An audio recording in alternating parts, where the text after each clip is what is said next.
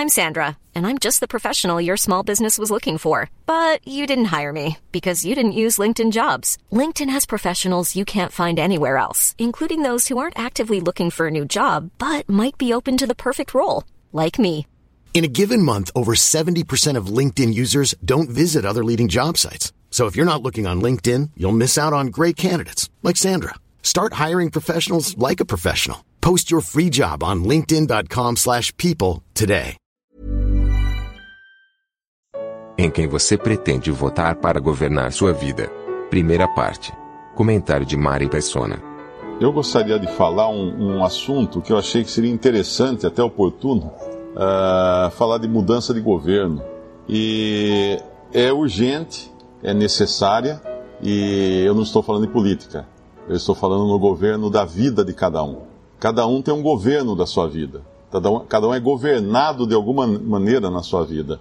Alguns podem falar assim: não, mas eu não sou governado, eu vivo do jeito que eu quero, eu não.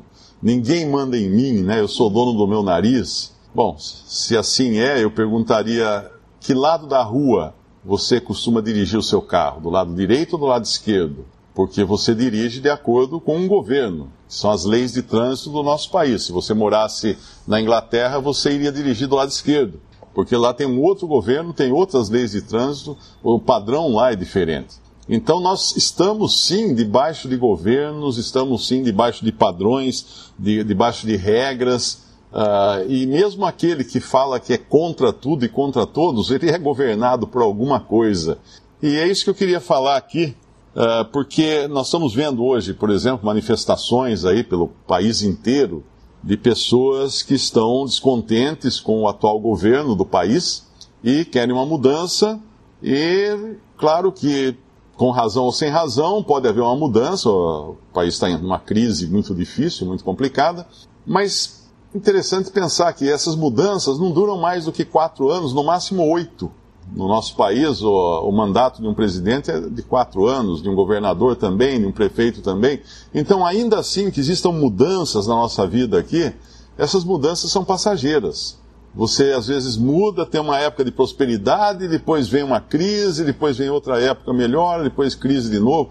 Quem, quem tem a minha idade ou mais já passou tantas crises nesse país que sabe que é uma coisa cíclica. Não é uma coisa que já se resolva de uma vez para sempre, porque no mundo as coisas são assim. Mas quando as pessoas se empenham, eu, eu, vejo assim discussões na internet, eu vejo pessoas que são religiosamente a favor de um, de um partido contra outro partido. Elas são, na verdade, governadas pelos partidos, governadas pelos políticos que fazem suas promessas nesses partidos e às vezes não percebem que estão sendo levadas ou manipuladas pelas ideias de políticos, pelas ideias de pessoas uh, que prometem um monte de coisa e no fim a gente já sabe o que acontece depois, né? Uh, existe uma série chamada Dr. House, que foi muito famosa quando passou, e tinha uma frase dele que eu achava bem interessante. Ele dizia assim: todos mentem, todos mentem. E eu recentemente descobri quem disse essa frase. Não foi o Dr. House. Quem disse essa frase foi Deus na sua palavra, inspirando Davi a falar isso quando ele escreveu um salmo uh, inspirado por Deus. Uh, é o salmo 116. Eu, eu não sei se é um salmo de Davi ou de outro, de outro profeta, mas podemos até confirmar isso. É, eu creio que é salmo de Davi mesmo. Uh, ele, ele escreve aqui, Davi, mas como se fosse o próprio Messias de Israel, nas suas dores, na sua aflição, na sua, na sua dificuldade, quando ele está abatido, quando ele está sendo perseguido, no seu, seu sofrimento, aqui é um salmo profético. E no versículo 11 do Salmo 116, eu vou ler em outra versão, em meu apuro, eu, eu dizia, os homens são to todos mentirosos.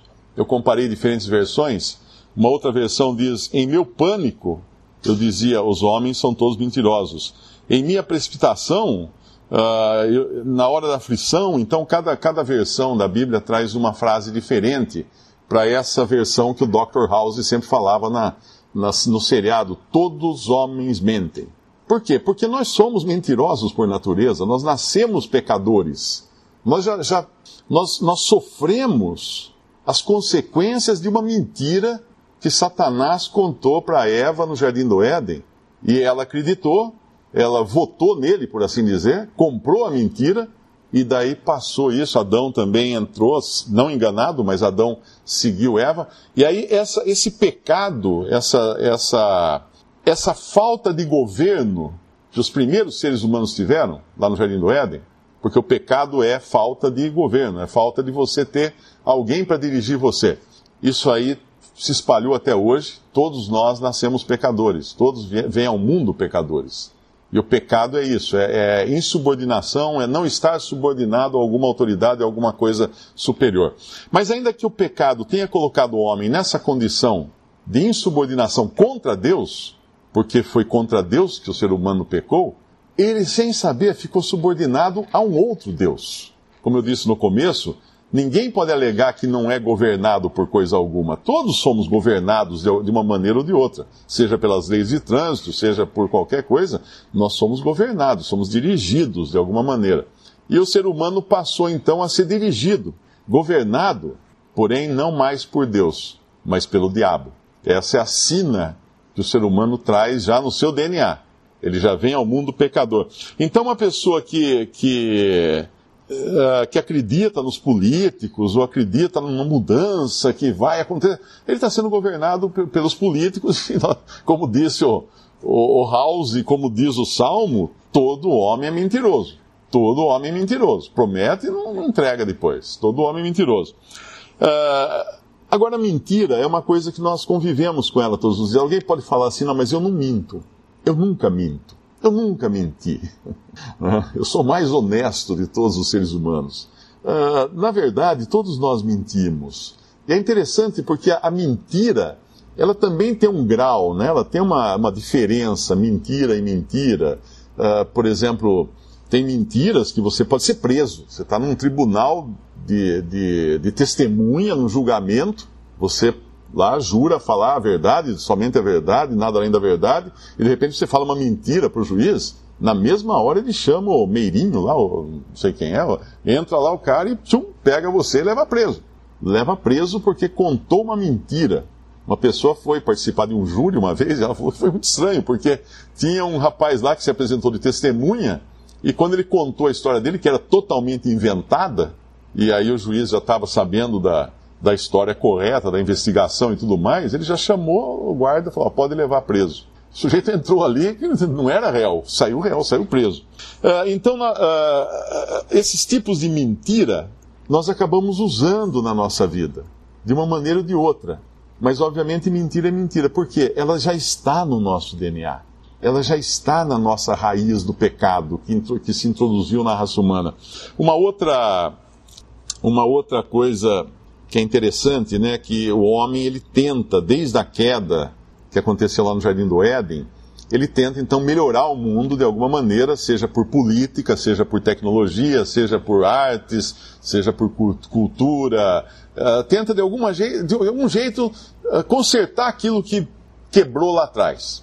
E quando eu estava vendo na internet os direitos humanos, e é interessante, tem um, tem um lugar na Declaração dos Direitos Humanos, um, é, o, é o direito humano número 11, que diz o seguinte: somos inocentes até prova em contrário. Eu acho que isso, inclusive, é a legislação também de todo o país, né? Somos inocentes até prova em contrário. E aí, quando a gente pega Romanos, Paulo vai falar: não há um justo, nenhum sequer. Todos pecaram. Não tem um inocente. Então, quando, quando nós pensamos, muito bem, eu não sou governado por ninguém, não, eu sou governado pelas leis dos homens, ou eu sou governado pelos direitos humanos, pelo direito do cidadão, pelo direito sei o quê, nós precisamos pensar bem, será que Deus pensa da mesma maneira? Será que contaram para Deus que tem que ser assim? É, tem aquela história até do futebol, né, que acho que era o Garrincha lá, o Feula, que era o técnico. Ó, nós vamos entrar por aqui, chutar por ali, correr por ali, depois a gente chuta lá contra os russos. Eles iam ter um jogo contra russo, os russos e tava a seleção russa, e estava todo mundo ali, o, o, técnico, explicando como é que ia ser o jogo. Aí o Garrincha virou, seu Feula, muito bom, muito bonito, mas uh, alguém já foi lá explicar isso para os russos, que tem que ser assim? Porque não adianta a gente criar coisas maravilhosas, ideias fantásticas, se Deus diz o contrário. Então, se eu digo que não há ninguém mentiroso, até que prove o contrário, Deus fala assim: é todo mundo mentiroso, é todo mundo pecador. Ah, o homem é bom até que se prove o contrário. Não, Deus falou: homem é pecador, o homem é mau. O homem é mau. Não precisa provar o contrário, ele já é mau. É a declaração de, de Deus. Então as pessoas acabam procurando ser governadas por alguma coisa ou por uma filosofia, por uma ideia, por um partido político, por um governo. Uh, de alguma maneira as pessoas acabam se, se colocando debaixo de um governo, sem saberem que quem está hoje nesse mundo segurando as rédeas é Satanás as rédeas das vidas das pessoas. Ele é o príncipe do mundo, não genuinamente, mas ele é um usurpador. Quando, quando os homens recusaram receber Cristo, que era o verdadeiro Messias, o verdadeiro príncipe que viria ao mundo, os homens se colocaram nas mãos do falso príncipe, do príncipe pirata, né, que está aí agora levando as pessoas no, nos caminhos que ele quer, que ele deseja. Então o que, que os homens procuram fazer? Bom, vamos então ter uma religião. É muito comum. Hoje eu recebi um e-mail de um rapaz, ele está muito. Não sei, eu, eu, escrevi a resposta que eu dei para ele. Falei: escuta, uh, acho que é Lucas o nome dele. Eu falei: Lucas, qual o seu problema? Só isso que eu perguntei para ele. Porque ele deve ser um desses católicos muito ferrenhos defensores da religião católica. E quando ele escreveu a primeira vez perguntando algumas coisas da Bíblia, eu respondi, como eu respondo para todo mundo. E mas aí ele começou a mandar textos e mais textos e mais argumentos e mais. Aí eu não, tenho mais o que responder. E hoje ele escreveu lá: Ah, Mário, tá difícil você recalcitrar contra os seus aguilhões, né? Ele tá. Ele, ele, eu falei, amigo, qual o seu problema? Qual o seu problema? O que, que, que você tem? Na verdade, é uma pessoa uh, dirigida pela sua religião. E é seguro ser dirigido por uma religião? Será que é, é bom você colocar as rédeas da sua vida nas mãos de uma religião? Porque uma religião não é nada mais do que um partido político. É um grupo de pessoas que se reúnem, determinam certas leis, regras, tradições, e aí outros são os, tem o clero lá em cima, né, que dita as normas, e os leigos lá embaixo que obedecem uh, essas normas. É interessante que nós encontramos nos tempos do Senhor Jesus aqui na Terra, nos Evangelhos, ah, uma religião muito bem montada, muito bem estruturada, que era o judaísmo.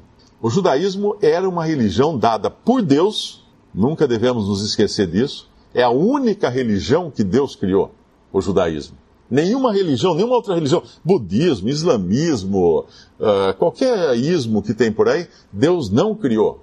E mesmo as religiões ditas cristãs, adventismo, presbiterianismo ou qualquer outro ismo também, Deus não criou religião alguma, ele criou uma religião, judaísmo. Só que quando Cristo veio ao mundo, o judaísmo che chegou no seu final, chegou no, no, fim do seu tempo aqui. Porque Cristo veio para salvar o, o homem e, e, colocar fim a tudo aquilo que, a, toda aquela, aquela máquina, aquela organização do judaísmo, aquele ritual, aquele templo. Deus, até para mostrar que tinha acabado, Deus permitiu que o templo fosse arrasado. Arrasado completamente, não deixar pedra sobre pedra no ano 70 da era cristã, para não ficar nenhum vestígio. E ainda assim os judeus insistem até hoje em guardar sua religião, em fazer seus cerimoniais, mas eles não podem fazer seus sacrifícios. Por quê? Porque não tem o templo mais, eles não podem fazer sacrificar fora do templo.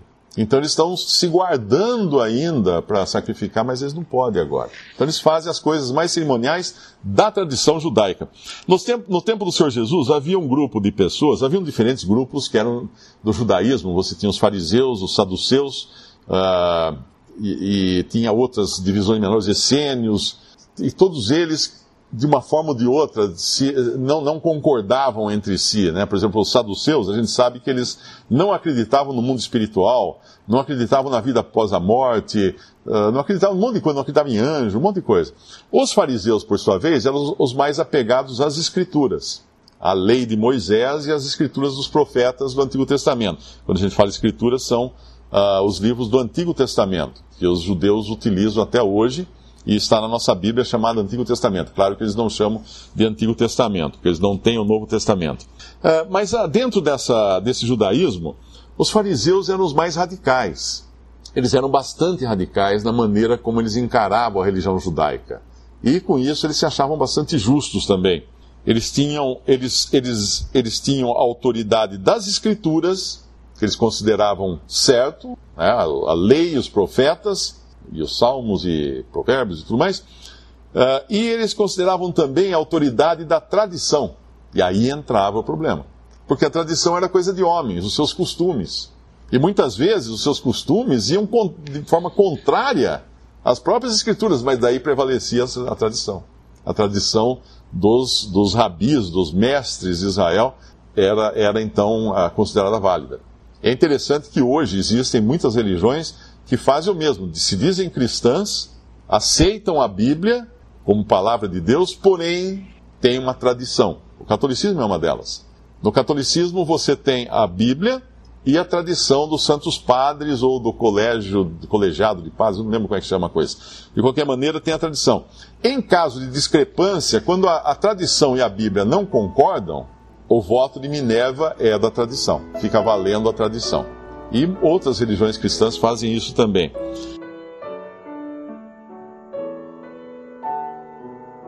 Visite respondi.com.br Visite também 3minutos.net.